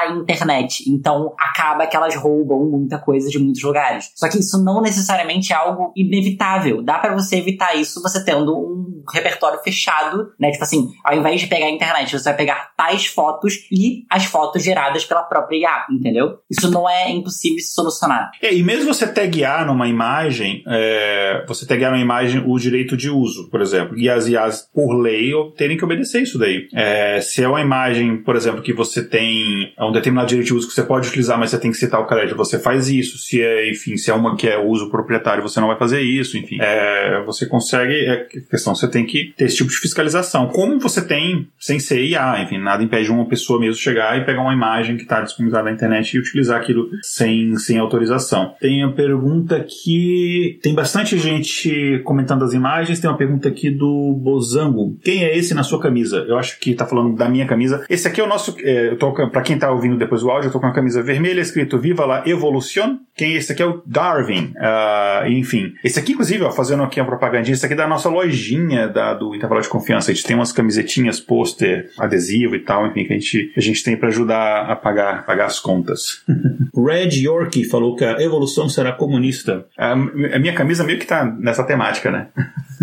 Assim, a gente entrou num tópico de lei, né? Que a legislação para inteligência artificial, ela é nula, ela, ela literalmente não existe em quase nenhum lugar do planeta. Tipo, para não falar que não existe nada, existe uma coisa que é um acordo internacional de que se qualquer empresa, isso foi um acordo assinado entre as empresas, né? Se qualquer uma delas conseguir fazer um protótipo razoável de uma IGA, todas são obrigadas a abandonar os seus projetos e trabalhar trabalhar naquele para reduzir, tipo assim, trabalhar no mesmo projeto para tipo dar um reforcinho na segurança. Esse é o único compromisso internacional que a gente tem, mas nacional não tem absolutamente nada. Tipo assim, não existe a menor legislação nem para tipo dar direitos trabalhistas para as pessoas que utilizam as IAs, sabe? Tipo assim, 90% dos casos, as tipo, automatizações de emprego só resultam na demissão das pessoas e ninguém liga. Tem o roubo de imagem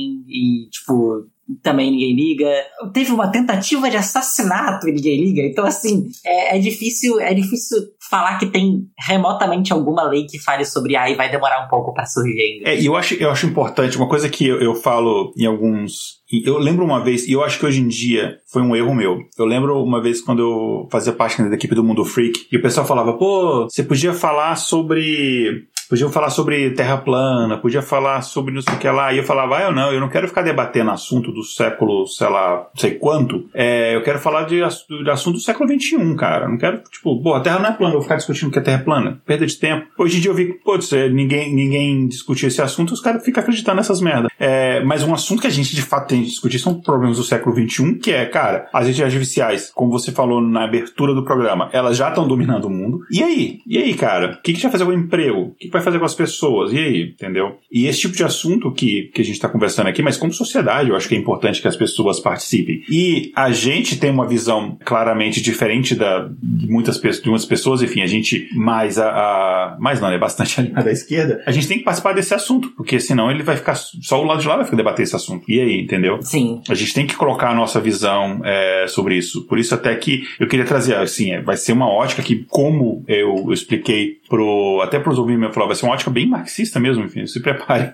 Mas é isso, a gente tem que debater essa, essa questão nessa ótica também, né? Porque, cara, você tem alguma chance disso aí ser uma coisa positiva se a gente pensar nisso como sociedade mesmo, né? Não, não colocar lucro como o motor dessa, desse debate. Sinceramente, os usos para uma inteligência geral artificial para nós comunistas é, é... nossa, eu, eu, eu, posso ficar até amanhã falando. Você quer saber uma coisa que a gente estava até fazendo dentro da comunidade da Soberana? lá no Discord, a gente tem uma pessoa que é um psiquiatra e esse psiquiatra, ele trouxe um problema, tipo assim, ele jogou assim, tipo, pô, se no mundo das ideias um dia a gente conseguir fazer a revolução, a gente vai ter um problema muito sério aqui no Brasil, que é, quem disse que algum médico vai ficar do nosso lado? 90% dos médicos são, tipo, completamente elitistas e não vão dar a mínima pra gente. E eu parei para pensar naquilo e fiquei, caraca, é verdade. Aí ele começou, tipo, a gente começou a falar, né, pensar, e a gente falou, tá, e se a gente talvez tentasse usar a inteligência artificial para tentar fechar um pouco desse rombo, sabe? Porque a inteligência artificial é literalmente a arma mais poderosa para se lutar contra um inimigo que é tipo 30 milhões de vezes mais forte mais articulado que você, que provavelmente também vai estar tá usando ela, sabe? Tipo assim, não usar ela seria um erro. Aí a ideia que a gente teve ali foi criar uma, uma IA que basicamente visse os prognóstico das pessoas ali, tipo, ah, pô, a pessoa ela, veio aqui tal dia, tá com tal coisa porque o médico que usou falou isso. Aí ele vai organizar na agenda automaticamente quando que essa pessoa precisa ser revista, tendo em mente que tem poucos médicos para atender todo mundo, entendeu? Da melhor maneira, tipo, otimizar o atendimento para quem realmente precisa, sabe? É uma maneira de lidar, e tipo assim, todas as maneiras de lidar usando IA hoje em dia para comunistas são muito úteis. Sim, sim. Tem uma pergunta aqui de uh, é da Fernanda Cavalcante bastante eu tinha visto em algum lugar que os carros que andam sozinhos não são possíveis ainda, porque eles não são seguros e ainda matam muita gente nos testes, é verdade? E ele perguntando se esses veículos usam inteligência artificial. Um, sim ou não, assim, a gente já tem capacidade, a gente tem veículos bem avançados que tem capacidade de dirigir é, de forma autônoma e eles são, alguns são praticamente tão seguros quanto um ser humano dirigindo, pensando que o ser humano pode ficar com sono, ele pode cometer erro, ele pode se afobar, etc. Existem questões legais existem questões éticas, tem o, o, o, dilema do. O dilema do bonde, eu não sei como é que é o título oficial, que eu já vi mil títulos. Que é aquele dilema de. Você tem um bondinho ou um trem, tem várias versões desse negócio. E aí eles, ele pode ir para um lado, para um lado para o outro. Num lado, ele vai matar, sei lá, cinco pessoas que já, sei lá, estão com uma doença, alguma coisa, ou são muito idosas. Ou do outro lado, ele vai matar uma criança. O que, que você faz? Esse, esse famoso dilema. Transportado isso para esse carro autônomo é o seguinte: o carro autônomo, ele ele tá numa situação em que um acidente é inevitável, e aí ele pode ou desviar para um muro e matar todos os ocupantes dentro do carro, ou ele vai é, seguir reto e vai atropelar, é, sei lá, cinco, seis pessoas e pode matar essas pessoas. O que, que ele deve fazer? Esse tipo de coisa, esse tipo de dilema, porque aí entra muita questão, por exemplo, do fabricante. Ele fala, cara, eu não vou programar um computador que pode decidir matar o cara que comprou o próprio veículo. Aí, obviamente, entra essa questão do, do, do interesse do capital que está ali. Mas esse é um tipo de debate, isso é uma coisa que você precisa definir isso, até de forma de, de legislação. Outra coisa, aconteceu um acidente, de que é a responsabilidade? Do software, de quem desenvolveu o software, do, do dono do veículo, que na verdade não está nem dirigindo, é, é, do fabricante do veículo, que pode ser diferente do, do software. Enfim, tem todas essas questões, e a minha, eu vejo nem trazer uma resposta a isso aqui, mas existem essas questões, e tem questões tecnológicas é, fora do veículo, que os veículos, para ser autônomo, para ele ser mais eficiente, ele tem que se comunicar, por exemplo, com a rodovia. Você precisa de uma rodovia é, inteligente, ou pelo menos uma, é, que ela consiga. Que imagina uma rodovia inteligente, que o carro ele comunica com a rodovia a intenção dele. Eu vou sair, é, eu vou pegar a saída número 20. Essa rodovia comunica com os outros carros autônomos ali, falando: ó, o carro tal vai, vai na saída 20, então já é feito um plano e eu já sei o momento exato que eu vou mudar de faixa e para conseguir executar aquilo dali. Para você ter esse nível de eficiência, você precisa desse tipo de coisa. Mas você não precisa necessariamente isso para ter um carro autônomo. A gente vai ter um período, quando os carros autônomos se tornarem realidade, onde você vai ter carro autônomo convivendo com pessoas.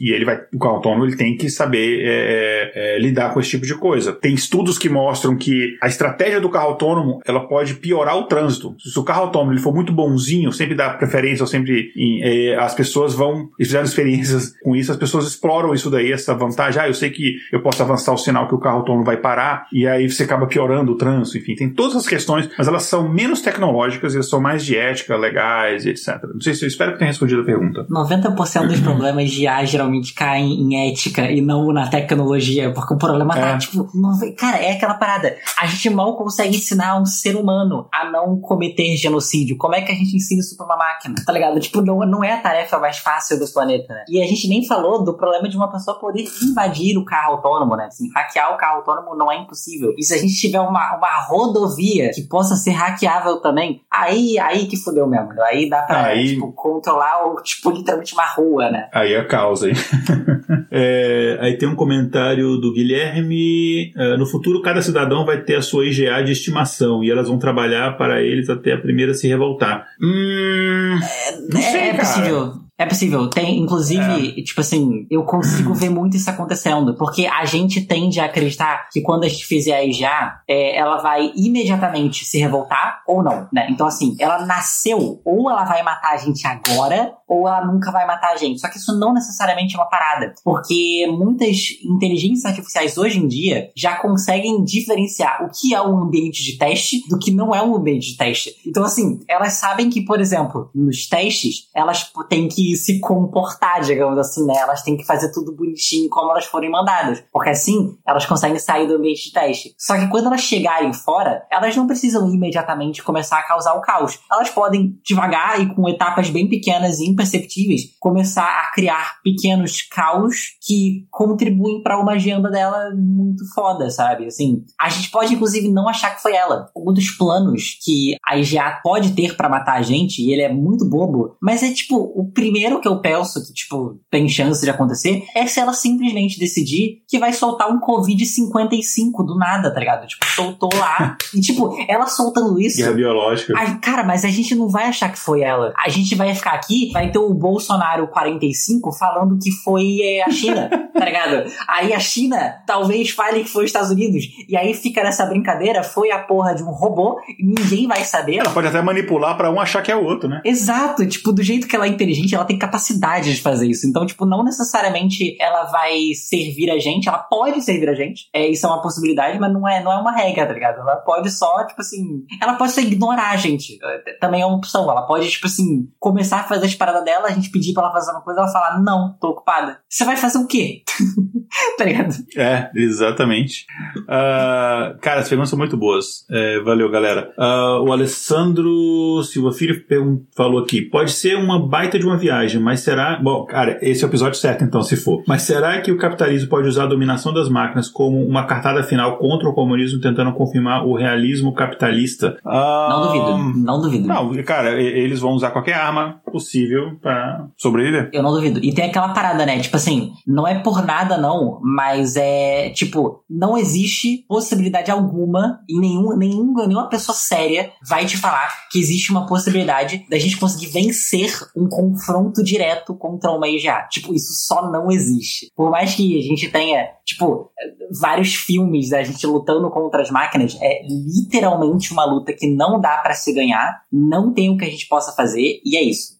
Rolou e ela quer matar a gente, morremos. Não tem, não tem. Por isso que a área ela não tenta em como lutar contra as máquinas. A gente meio que já entendeu que não tem como. Nosso ponto é evitar a briga. Porque brigar não rola. Brigar realmente não rola. Uhum. É. Aí, deixa eu ver aqui. Gente, eu não vou conseguir passar por todos os comentários, eu vou ter que selecionar aqui. Absurdo é achar que as pessoas precisam trabalhar quando as máquinas já fazem o serviço. A humanidade pode usar a capacidade humana para outras coisas. É, isso é uma coisa que a gente falou, né? Poderia ser incrível, poderia ser incrível se a gente, como sociedade, pensasse, cara, como é que a gente, como sociedade, vai ser uma sociedade melhor, mais justa, etc. Mas isso, tipo, só não rola no, no sistema dominante econômico atual, né? E, não é, não é, e aí não é questão de. E no final, pode ser que a inteligência artificial cause o fim da humanidade? Pode ser, mas provavelmente não é a inteligência artificial a causa disso. É alguma outra coisa, como, por exemplo, o capitalismo já, que já está fazendo isso, inclusive, né? É, a gente fez um episódio que eu não recomendo ninguém fazer isso se você não tiver com terapia, não, ou escutar esse episódio se você não tiver com terapia em dia, que a gente falou como é que a humanidade vai, pode acabar, que a gente falou muito do, da coisa que para mim é uma pauta urgente que as pessoas, tipo, estão deixando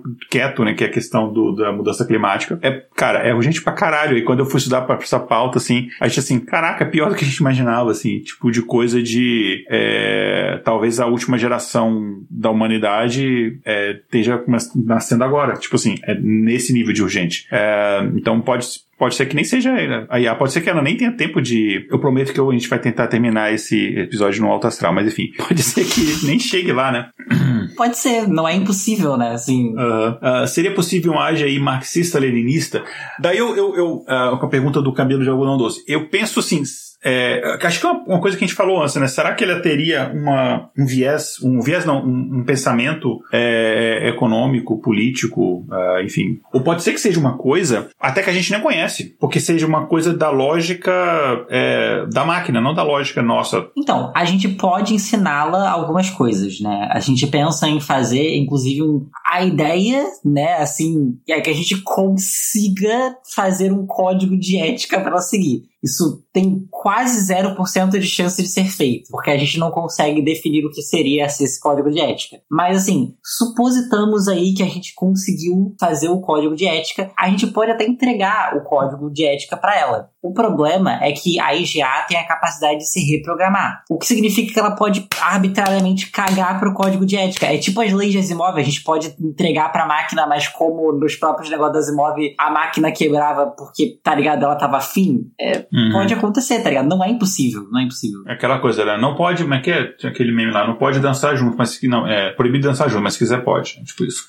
é, exato. Tipo assim, se ela quiser, a gente não tem como impedir. Dá para ela ser marxista-leninista? Dá. Só que não tem como garantir que ela vai continuar sendo, entendeu? Tipo, a gente tem como criá-la marxista-leninista. Só que eu não acho que esse seja o ponto. Eu acho que a questão do alinhamento, ela não precisa dar um viés político específico pra máquina, ela só precisa fazer com que ela não queira matar a gente. Já é um bom começo, sabe? Tipo assim, ela não querendo a destruição da espécie, já estamos num bom caminho, tá ligado? Isso não é uma coisa fácil de ensinar pra uma máquina. É, até porque ela pode simplesmente falar, ah, tá, você mencionou isso aqui, mas não. É, tipo assim, eu posso querer matar. É, o pessoal aqui comentou também do jogo do Detroit, né? Detroit Become Human. Eu adoro esse jogo. Eu adoro esse jogo. Também gosto. É bem legal.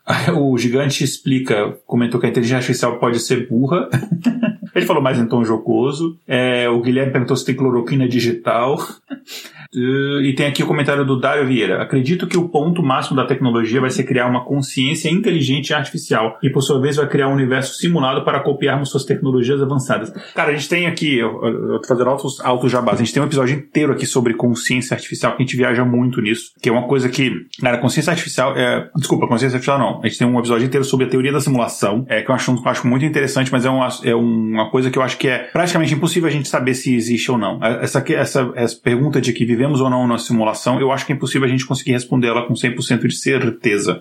Mas a gente pode sempre debater e viajar em cima, claro. Assim, se você conseguir spawnar um console, você vai ter certeza. Agora, me ensina, né? Tipo assim, se você conseguir, me, ensina, me fala como. É. Uh, um tema interessante é de regrar a IGA como no filme Eu Robô. É, e por que isso é falho? As leis move. É, é só as leis move. É, a lei move não funciona. Elas são muito infantis, assim, do, sendo bem sincero, elas são muito infantis. Ela não resolve esse, esse paradigma do, do, do bonde lá que eu falei, de matar um idoso ou cinco jovens. É, não, cinco, pera, um jovem ou cinco idosos. Se bem que depois que se viu o que os idosos fizeram aqui no Brasil, né? Não, deixa, deixa. Não vamos. Mas enfim. Foda, né? é, mas a questão das leis Asimov, sim, nem nos livros do Asimov elas se resolvem, né? E aí o gigante explica, falou, se uma IA for feita pelo capitalismo e exterminar a humanidade, certamente a culpa vai ter sido do capitalismo não da IA. É exatamente o que a gente comentou, exatamente, né? Ela é uma ferramenta, né? Se você, se você pega uma, sei lá, a culpa da morte das pessoas em Hiroshima e Nagasaki não foi da bomba, foi de quem tomou a decisão de soltar a bomba, enfim, mesma coisa.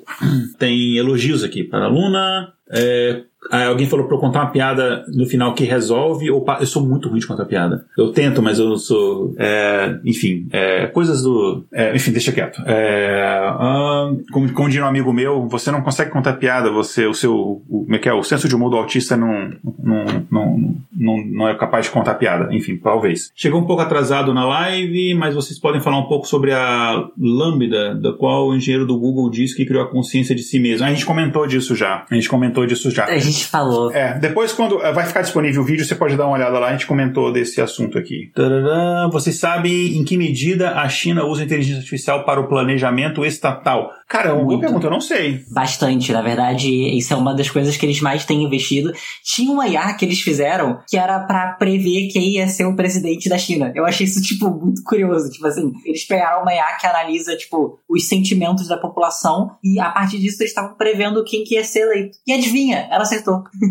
eu acho isso engraçado, né? Ah, que interessante sobre isso não. Mas é, não é a única coisa que a China faz. A China faz muita coisa com inteligência artificial, especialmente com reconhecimento facial. É uma das áreas que ela mais investe. Inclusive, é uma das coisas que a mídia ocidental mais fala, que é por isso que a China tá virando 84, né? Porque eles estão com câmeras que reconhecem você na rua agora. Isso é literalmente 1904 pra, tipo, mídia ocidental. E é por mais que realmente a, o reconhecimento facial tenha racismo algorítmico ainda, tipo assim, é, é, mesmo estando na China, nem todos os problemas foram resolvidos. Eu sinto que as equipes de ética e segurança de A da China, elas são muito mais ouvidas pelo simples fato de que elas não são demitidas imediatamente quando elas apontam uma falha, né? Tipo assim, é, as pessoas, as pessoas vulgo mídia ocidental, tendem a criticar muito a China, só que, assim, quando causa o caso da Lambda, né, que a gente acabou de ver, a resposta foi demitir o cara. A resposta foi demitir a Teamit. A resposta é sempre demitir essas equipes. Eu já vi a equipe inteira de segurança de IA ser demitida por qualquer motivo. Eles falam qualquer coisa. E não é na China, né? Na China, eu raramente vejo a equipe de segurança de IA sendo demitida. Porque não é, uma, não é um interesse, né? Não tá no interesse deles que a segurança seja menosprezada, pelo contrário, sabe? Isso é uma das coisas que eles levam em consideração. Então eu acho que a China tá num caminho muito melhor do que 90% do planeta, nesse quesito. É.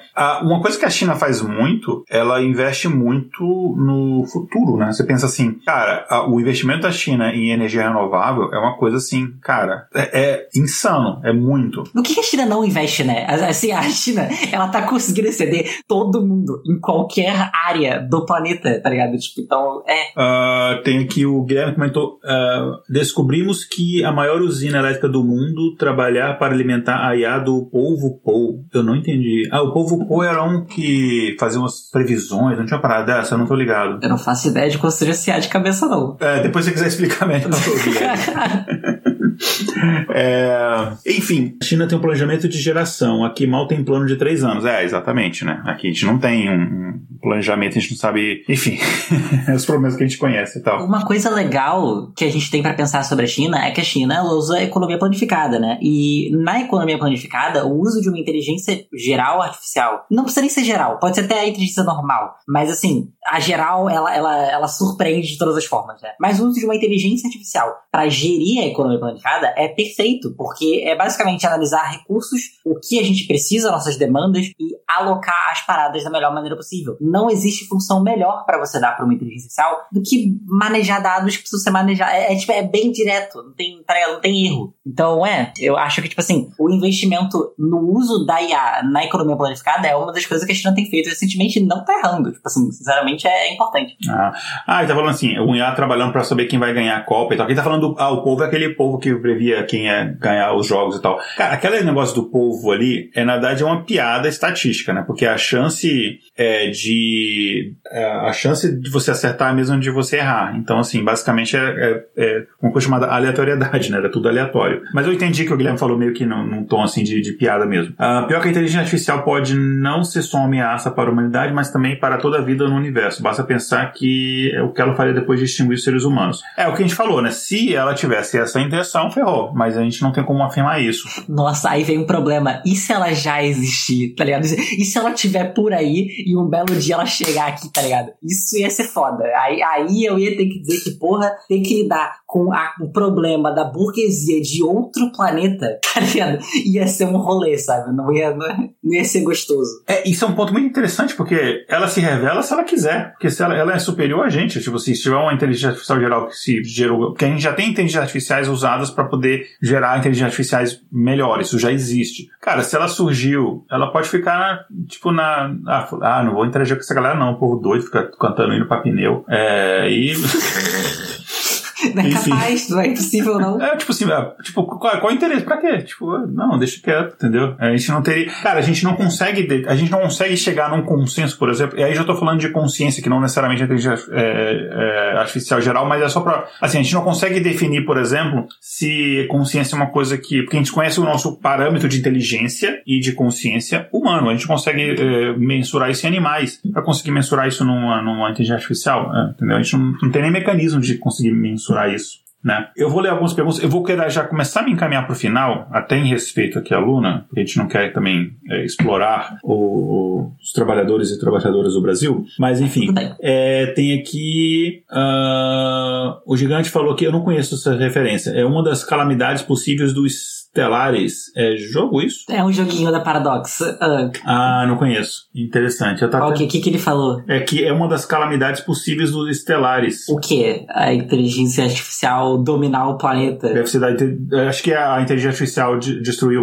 É. É. E aí o Vitor Barbosa falou: ela pode simplesmente ficar manipulando a gente e pronto, ela não precisa ficar igual nos filmes. É verdade. É um ponto, pode acontecer. E aí ela tá só brincando aí, né? Cara, pode ser que. Sim, ela não tá nem aí. E se a gente ficar puto com ela, ela pode simplesmente meter o louco um dia e tá por isso, sabe? Não, não imagina só, as inteligências artificiais, eu tô, tô brincando aqui, tá, gente? Mas as inteligências artificiais estão lá bebendo, fazendo live entre elas. Falou assim, ou, oh, e se a gente pegasse e botasse um completo insano, maluco, apresentador de reality show para ser presidente dos Estados Unidos? Os caras, ah, será que os caras caem nessa? Vamos tentar. Pum.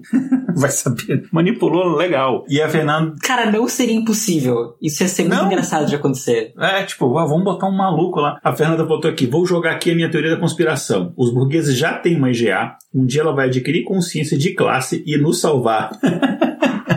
Eu gostei dessa teoria. Pode acontecer, sabia? É, pode acontecer se, no caso, a gente tiver muita sorte, e isso é, tipo assim, eu digo com todas as palavras, é sorte, porque não tá nem no nosso controle. Pode acontecer dos burgueses criarem uma inteligência artificial e ela perceber a quantidade de sofrimento que muitas pessoas no planeta estão tendo. Se, por algum milagre, ela decidir se importar, porque a gente tem que pensar que os dados que elas vão usar provavelmente já vão ser filtrados para ela não ligar, mas assim, assim, se por algum milagre ela se importar, ela é a melhor e a maior comunista desse planeta. E ela consegue resolver arbitrariamente. Mano, ela consegue tornar a Revolução Internacional de Trotsky uma possibilidade, tá ligado? Tipo, isso é, isso é engraçado nesse ponto.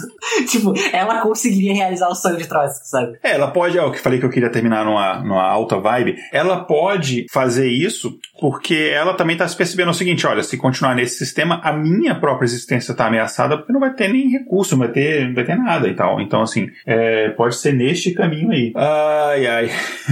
é, e aí, vou responder mais uma aqui, gente. Aí depois eu prometo que eu entro no chat e respondo via texto as perguntas que sobraram que a gente por acaso não respondeu. A IA autoconsciente seria como uma espécie inteligente superpoderosa? Nesse caso, precisaria reproduzir a sua existência? Sim, acho que é um, uma das coisas que a gente falou aqui. E agora sim, a última do Red York. A quem falou anterior foi o Ravi Gandhi Blumenthal de Oliveira. E o Red York falou: pensando em termos práticos, a IA aliada à automação e à robótica tem passado o facão em uma cacetada de empregos. Em quanto tempo chegaremos no ponto que haverá bilhões de desempregados? Tem várias previsões disso. Eu vi uma, uma, uma, estimativa do MIT que saiu alguns anos atrás, que eles falaram que é nessa década. Não bilhões, mas assim, se nada for feito para mudar esse cenário, que a gente teria desempregos beirando é, taxas da época da, da, da crise de 29, que é, tipo, muito entendeu? A gente tem ainda um quadro de indicações, mas antes disso, Luna, alguma coisa que você queria ter comentado que a gente não comentou ainda? Que, na verdade, é só reforçar uma parada que a gente está. Se você gosta de inteligência artificial e você gostaria de fazer coisas com inteligência artificial por uma perspectiva mais comunista, é, eu vou fazer um convite para as pessoas entrarem na comunidade da Soberana e ir no canal de inteligência artificial que a gente tem, porque um dos projetos que a gente está fazendo eu acabei de comentar mais cedo, e tipo, a gente tem a ideia de fazer projetos com várias áreas do servidor para tentar ajudar a, a, área de inteligência artificial ser acessível para o trabalhador. Então, é isso. Mais um convite mesmo. Bacana, muito legal.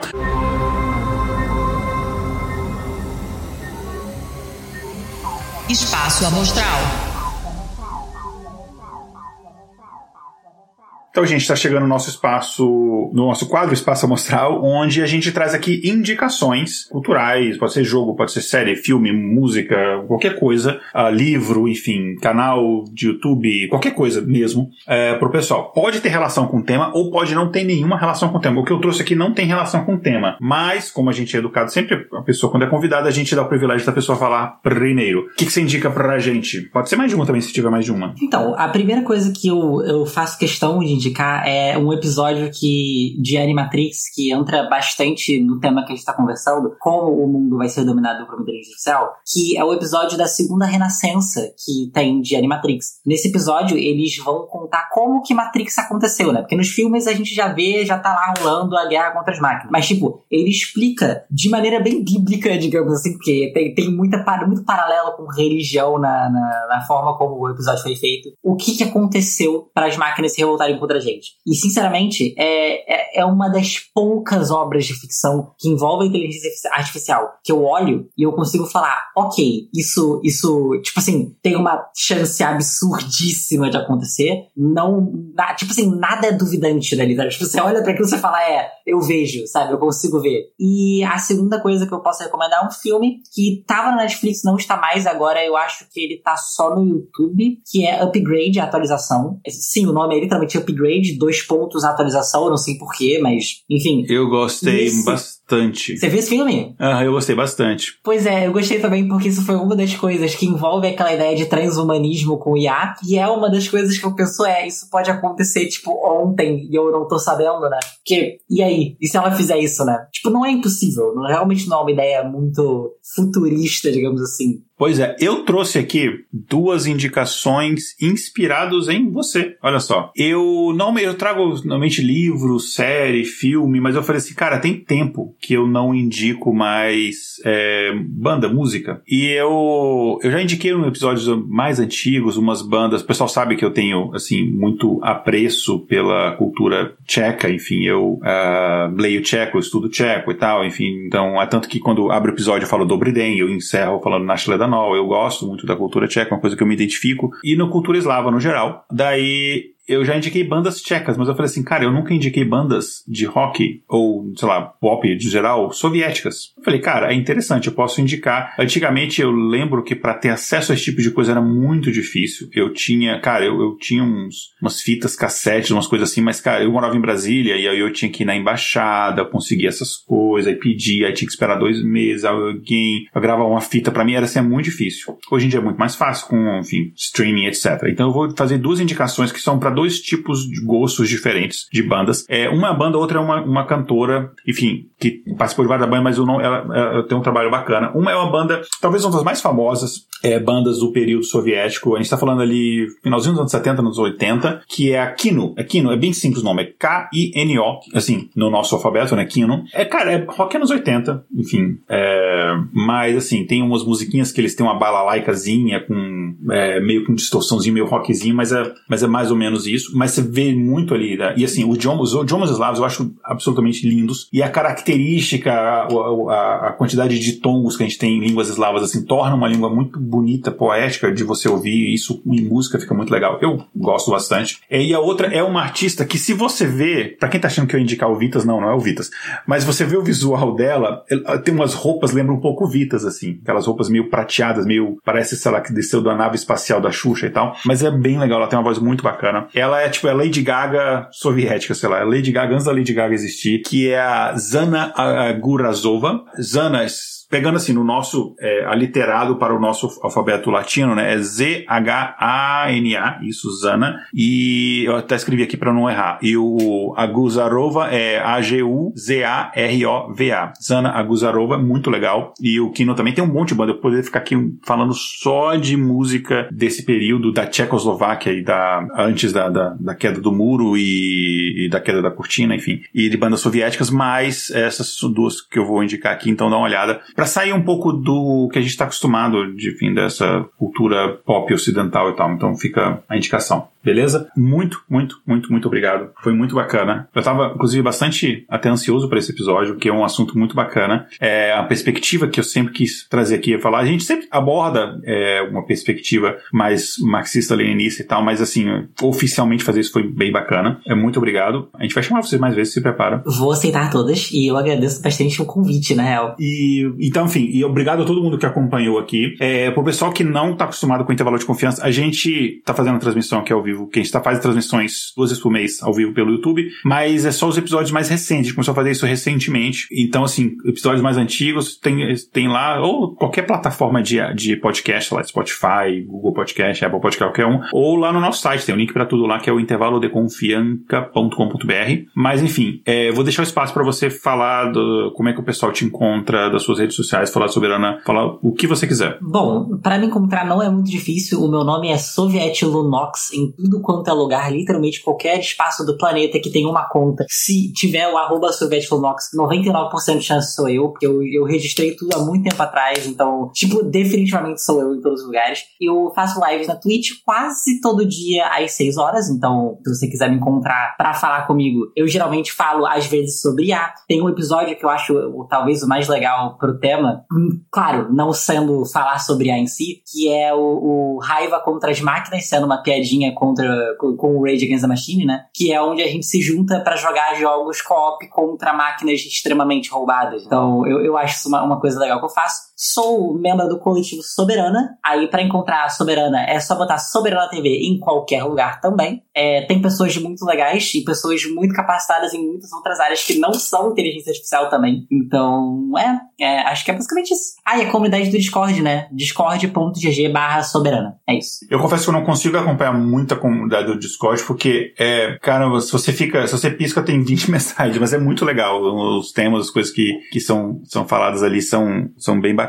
E, cara, eu, eu recomendo bastante. Eu sempre passo algum, muito assim, vídeos, né, meio do YouTube mesmo, que é uma plataforma que eu consumo mais do, da, da Soberana, que o pessoal produz, muito do Ian e tal, pro pessoal, que é muito, é muito interessante a forma como, como vocês se comunicam, didática, acessível, é, e como vocês conseguem usar esse tipo de mídia e se comunicar bem e tal. Então, assim, é muito legal. Então, eu não pensei duas vezes, assim, é, de, de. Falei, pô, eu quero fazer esse tema, o que, que eu vou chamar? Eu não pensei duas vezes. Eu vou no Soberano e falar assim, galera, me indica. Aí foi unânime, a galera indicou o seu nome. É, e daí eu não sabia que vocês tinham esse grupo de discussão e tal em relação à, à inteligência artificial. Eu já tinha visto o remix. Na verdade, eu vi o, foi o João Carvalho reagindo a uns remixes que você fez. Foi como eu te conheci. A música pra ele, né? É, que eu conheci, eu conheci o João do Anticast, depois do Revolu Show, e aí, por causa do João, inclusive, que eu conheci a Soberano. É, enfim, João, que é uma das pessoas mais inteligentes do Brasil e que tem, é a melhor pessoa do Brasil, que sabe do mundo em ofensa. Cara, o João é muito bom em ofender. Ele deveria fazer um workshop de como ofender as pessoas. Eu,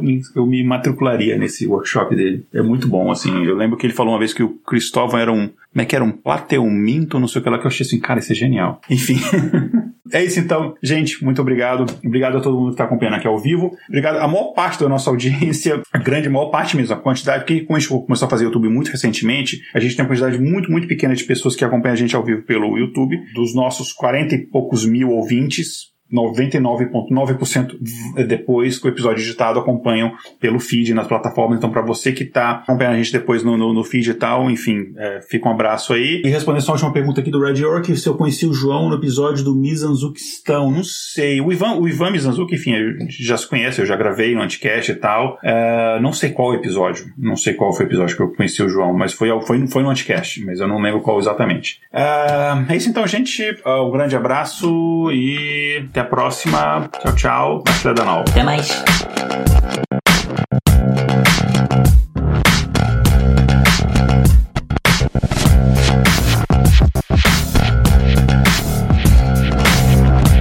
Episódio apresentado por Igor Alcântara e Luna, a Soviet Lunox. Pauta escrita por Igor Alcântara. Vitrine, Julia Frost com colaboração de uma inteligência artificial. Vinhetas, Rafael Chino e Léo Oliveira. Voz das vinhetas, Letícia Dacker e Mariana Lima. Direção de redação, Tatiane do Vale. Redes sociais, Késia Nogueira e Tatiane do Vale. Gerência de projetos, Késia Nogueira. Edição, Léo Oliveira. Para saber mais sobre o nosso projeto e apoiar a divulgação científica, visite intervalodeconfianca.com.br.